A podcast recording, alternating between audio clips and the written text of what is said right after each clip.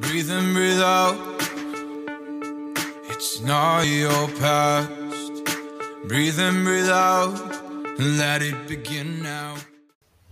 Salam aleikum a todos, muy buen día, espero que tengan o estén teniendo un excelente día. Bienvenidos a este tercer capítulo de La vida es ahora. El día de hoy vamos a hablar de un tema por demás delicado, vamos a hablar acerca de cómo una comunidad puede o una persona de una comunidad puede pertenecer a otra totalmente diferente.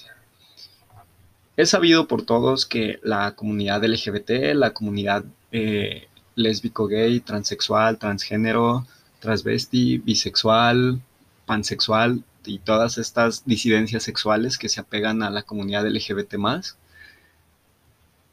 es una comunidad en sí misma, es un grupo de personas apoyándose todo el tiempo para superar muchos obstáculos, eh, superar muchos problemas. La mayoría de las veces, este, incluso sin conocerse, la, la comunidad LGBT siempre está apoyándose. Y existe otra comunidad, la comunidad religiosa, que en sí misma, sin depender de, de cualquier religión, eh, siempre en sí misma se protege a sí misma, se apoya entre hermanos, se apoya entre estos grupos de personas. Entonces, ¿cómo puedo yo, una persona perteneciente a la comunidad LGBT, pertenecer también a una comunidad religiosa? La comunidad LGBT ha luchado durante pues mucho tiempo para conseguir los derechos establecidos para todas las demás personas ha luchado durante mucho tiempo para poder casarse, para poder tener derechos, para poder adoptar hijos, para poder criarlos. Todas estas luchas han sido muy importantes, pero hay una lucha de la cual no se habla porque se ha dado por perdida desde un principio y no quisiera ser malinterpretado, pero es una de las luchas más, más importantes. La lucha por nuestras almas sonará un poquito tonto a lo mejor para algunas personas el cómo en un sentido fatalista nosotros creemos que nuestra alma ya está perdida o nuestra alma no vale la pena luchar por ella. Preferimos a veces evitar hablar sobre la religión, eh, preferimos no tocar el tema de, de, cómo creemos que nuestras almas están condenadas simplemente por ser la persona que somos entonces, justamente vamos a hablar de esto el día de hoy. Eh, me gustaría también, eh, pues, darle una bienvenida a una persona que me va a apoyar el día de hoy para hablar acerca de este tema tan, tan picudo, tan especial. Vamos a darle la bienvenida a nuestra amiga Gani. Ella es una mujer bisexual. Ella está, pertenece a la comunidad religiosa del de la Wicca es esta, una religión basada mucho en la naturaleza, en, el paganismo antiguo. Entonces, eh, ella nos va a hablar un poquito de su experiencia el día de hoy. Así que pues vamos a empezar. Antes de comenzar esta entrevista con Gani, me gustaría también dar algunos puntos de vista acerca de este tema que ya dijimos que es algo delicado, es natural que ambas comunidades piensen de la otra de manera negativa, dada su historia. Eh, pero es fácil recalcar que quizás si vemos lo peor en la gente, eso es exactamente lo que nos van a mostrar.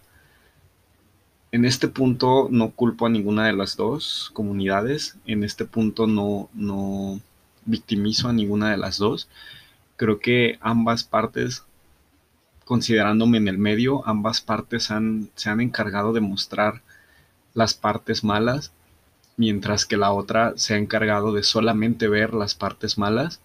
Por lo tanto, es muy fácil entender la posición en la que se encuentran cada una, pero es importante para nosotros que estamos en medio, tú que me estás escuchando, que te sientes identificado conmigo, de no ser lo suficientemente gay para poder pertenecer a la comunidad gay y no poder ser suficientemente religioso para pertenecer a la comunidad religiosa. Es para nosotros una responsabilidad poder dar un paso adelante, poder responder preguntas, poder responder esas preguntas que te hagan ambas comunidades para que la gente no se haga sus propias respuestas, porque eso es lo que sucede cuando no, no respondes lo que te preguntan. La gente comienza a, a crear sus propias respuestas.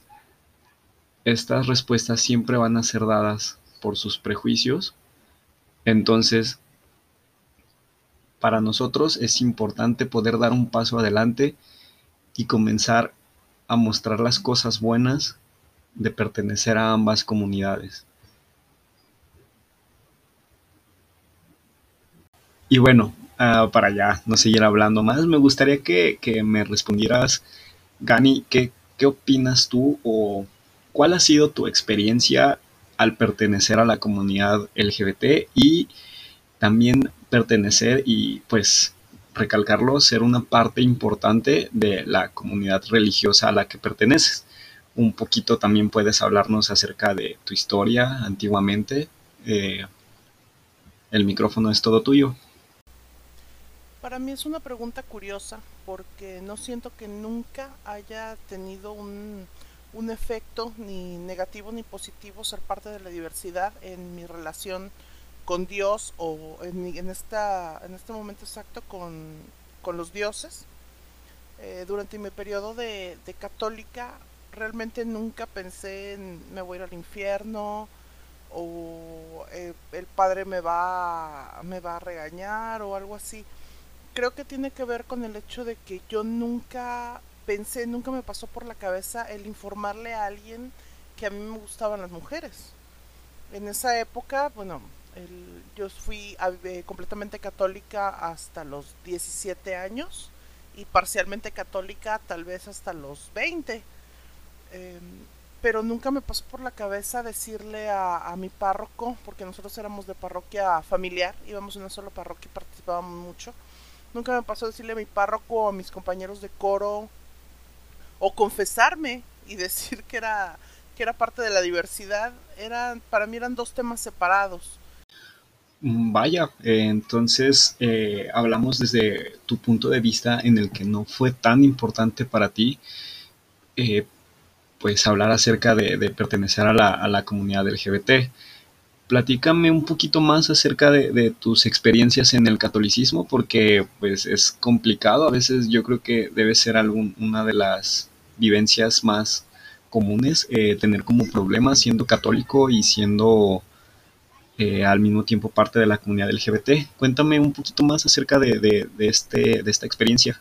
Eh, nuestra parroquia era muy del Nuevo Testamento, muy de esta cuestión de de, eh, de amor, de, del perdón, de Cristo.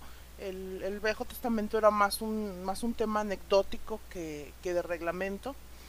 Y, e incluso mi director de coro era gay. Sí fue un, sí fue un shock, por ejemplo, un día que, que lo fuimos a dejar afuera del Mónicas después de una práctica del coro y luego me dijeron que el Mónicas era, era un lugar eh, de encuentro gay un bar gay o algo por el estilo. Pero no fue un shock de, de escándalo, sino fue un shock de... Ah, porque estamos hablando de hace 20 años, no, no, había, no había tanta apertura.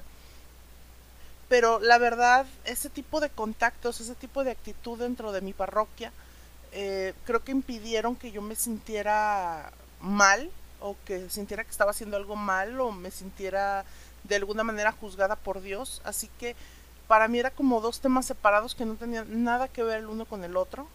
Tampoco tenía la intención de, informarle a mi familia a menos que llegara a una relación seria y pues a los 17, 18, 20 años no tenía mucha, mucha intención de tener una relación seria. Con seria me, di, me refiero a, a planes de casarse, tener hijos o adoptar hijos o lo que, o lo que fuera. Y luego está el siguiente periodo, que es lo que tiene que ver con la Wicca, y ahí pues eh, esta cuestión de la diversidad es no solo totalmente aceptado, sino incluso aplaudido, sería la, la, forma de llamarlo. Así que no, nunca he tenido conflicto alguno entre, entre religión y entre religión y, y sexualidad, preferencia sexual en este caso. Ok, Entonces, eh, hablando un poquito más de familia, ¿cómo es esta relación? ¿Cómo puedes llevar estas dos comunidades? Y ya me explicaste que tu familia es católica y, y hasta cierto punto es, es, religiosa en el catolicismo. Entonces, ¿cómo, ¿cómo lo lleva tu familia o cómo lleva todo este asunto de la comunidad LGBT y del asunto religioso? ¿Cómo lo lleva tu familia? Tengo una familia que es parcialmente homofóbica, hay algunas ramas de la familia que son homofóbicas. Creo que ahora no les diría acerca de, mis preferencias, pero últimamente hemos estado debatiendo y, y, de mi caso contendiendo abiertamente sobre el tema. Y ya los primos más pequeños, mis hijas incluso, sí resienten esta, esta postura de, del Dios castigador, del te vas a ir al infierno pero es porque se ha vuelto un tema más político en el sentido de lo que es de lo que está bien y lo que y de lo que es correcto dentro de la religión que un tema de, libertad que un tema de personal.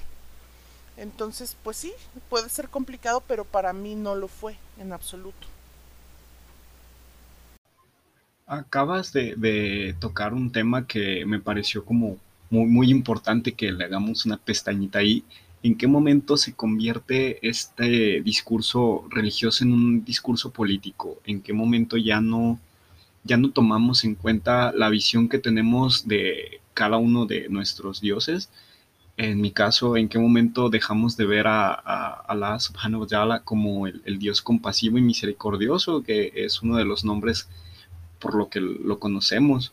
En qué momento dejamos de ver a, a Jesús como el, el Dios perdonador, o en qué momento dejamos de, de, escuchar, por ejemplo, en tu caso, eh, los dioses eh, de la naturaleza, los dioses libres, en qué momento dejamos de escucharlos como esos dioses para ser dioses que, que, que, que dan un discurso totalmente diferente. ¿En qué momento dejamos de hacer eso? Es cuando las personas eh, comienzan a dejar salir sus prejuicios. Es en el momento en el que ya, ya, no, ya no le dan ese, esa imagen que nos, han, nos habían dado siempre. El Corán es bastante eh, concreto con esto, dice que todas las personas del mundo tienen el mismo valor y que ninguna persona merece que hablen a sus espaldas, que deba ser ultrajada, que deba ser juzgada o que se burlen de ella. El, ese, el trabajo de juzgar solamente le pertenece a Dios y es al, al único al que nosotros le debemos rendir cuentas. Es así que si escuchamos a una persona usar la religión como un argumento para su odio, ya no debería de ser escuchada, porque el odio no viene de la religión, el odio no viene de Dios, el odio eh, viene del miedo, viene de la ignorancia. Es ahí cuando yo, por ejemplo, decía hace un momento que, es cuando nosotros que estamos a la mitad de estas dos comunidades debemos dar un paso al frente para que pues no se nos olvide que si el miedo se extiende, afortunadamente el amor también, el amor también se extiende. Y bueno, este, me gustaría que dieras como un mensaje final eh, acerca de todos estos temas. Eh, muchísimas gracias de verdad por, por haber participado en este podcast. Muchísimas gracias. Y veamos qué, qué otro ¿Qué, ¿Qué, otro comentario nos puedes dar, Gani? Esperamos mucho que, en algún momento regreses y, nos hables acerca de lo interesante de, tu religión y pues muchísimas gracias por participar con, conmigo en, en la vida de esa hora.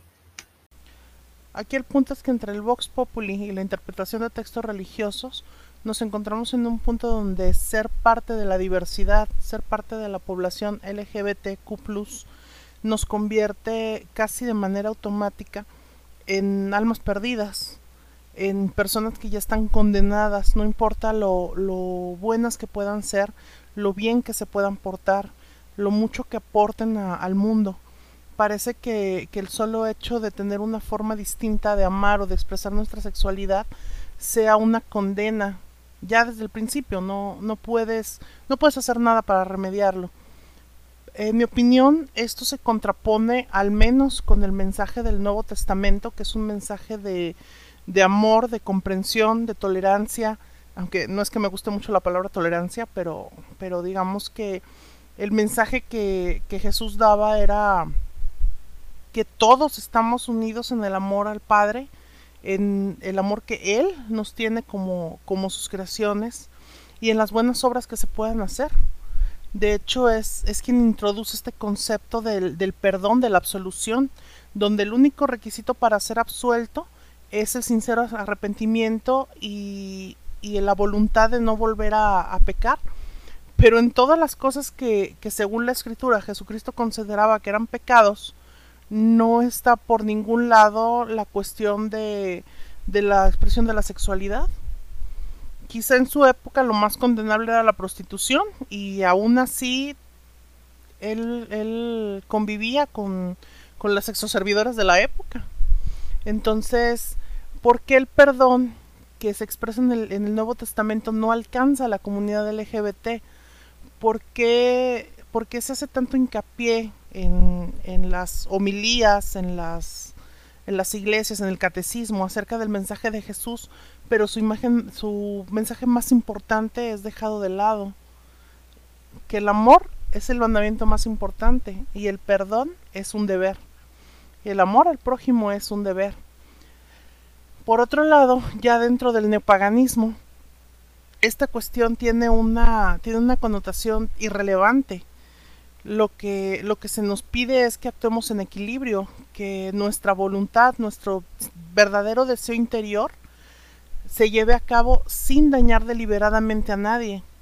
Entonces, si tu expresión de, sexualidad, de preferencias, tu expresión de amor no daña a nadie de forma deliberada, porque ese es el punto, la, lo, la malicia. Si no hay malicia de tu parte, entonces el daño es no es tu culpa, no es tu responsabilidad, no culpa, no es tu responsabilidad. Por lo tanto, es, es un daño inevitable, que puede ser, por ejemplo, el daño a los sentimientos. Nuestros padres se sienten heridos, nuestros hermanos se sienten heridos, eh, incluso nuestros amigos se pueden sentir heridos cuando se enteran que somos parte de la diversidad, pero ese daño emocional no es nuestra responsabilidad, por lo tanto queda fuera de esta, de esta cuestión de la deliberación y malicia. Entonces, dentro de, de las religiones neopaganas, la sexualidad, su expresión, la preferencia, es una cuestión que es parte de la persona, no es importante para el culto, para el ritual, para las creencias, no es relevante en un sentido de, de aplauso o condena, es simplemente lo que eres, como el color de tus ojos, como, como tus rasgos faciales, como tu forma de ser, etc. Entonces, eh, sí es preocupante que aún hoy, con una comprensión mucho más amplia de la naturaleza humana, se nos siga sacando de la salvación, se nos siga sacando del paraíso, solamente porque así nacimos. Si a final de cuentas una base de las creencias es que Dios nos equivoca y que somos como los dioses nos crearon, pues así nos crearon, entonces algún objetivo tenemos por ser como somos, ¿no? wow, estoy de verdad impresionado con la elocuencia que tiene esta chica. Eh, no hay mucho más que decir, creo que lo ha dicho todo. Eh, ella, como ya lo comentamos, es este perteneciente a la comunidad de la Wicca, entonces quien lo desee puede investigar más. Eh, me gustaría como resaltar esa parte en la que, en la que nos cuenta que Dios así nos hizo, o los dioses, si crees en los dioses, en Jesús, en, Jehová, en Krishna, en, en Allah subhanahu wa ta'ala, Él nos hizo así, Dios, ya lo dice una canción muy famosa en la comunidad, Dios no comete errores, Dios así nos hizo. Entonces, ¿quiénes somos nosotros para, para culparnos por la manera en la que Dios nos hizo? ¿O quiénes son estas personas que, nos molestan por cómo Dios nos hizo. Es, eh, no me gustaría meterme mucho en el, en el asunto acerca de cómo eh, la comunidad LGBT lleva a cabo su, su, vida sexual. Es un asunto, como ya lo mencioné, que no nos corresponde a nosotros, le corresponde a Dios. Lo único a lo que yo quería llegar con todo este tema era que a la única persona a la que le debemos eh, nuestros actos es a Allah subhanahu wa ta'ala. es al único al que le debemos cuentas. Entonces, no olviden, por favor, que los actos buenos que hagamos, no los hagamos por una comunidad, no los hagamos por, por, por las personas.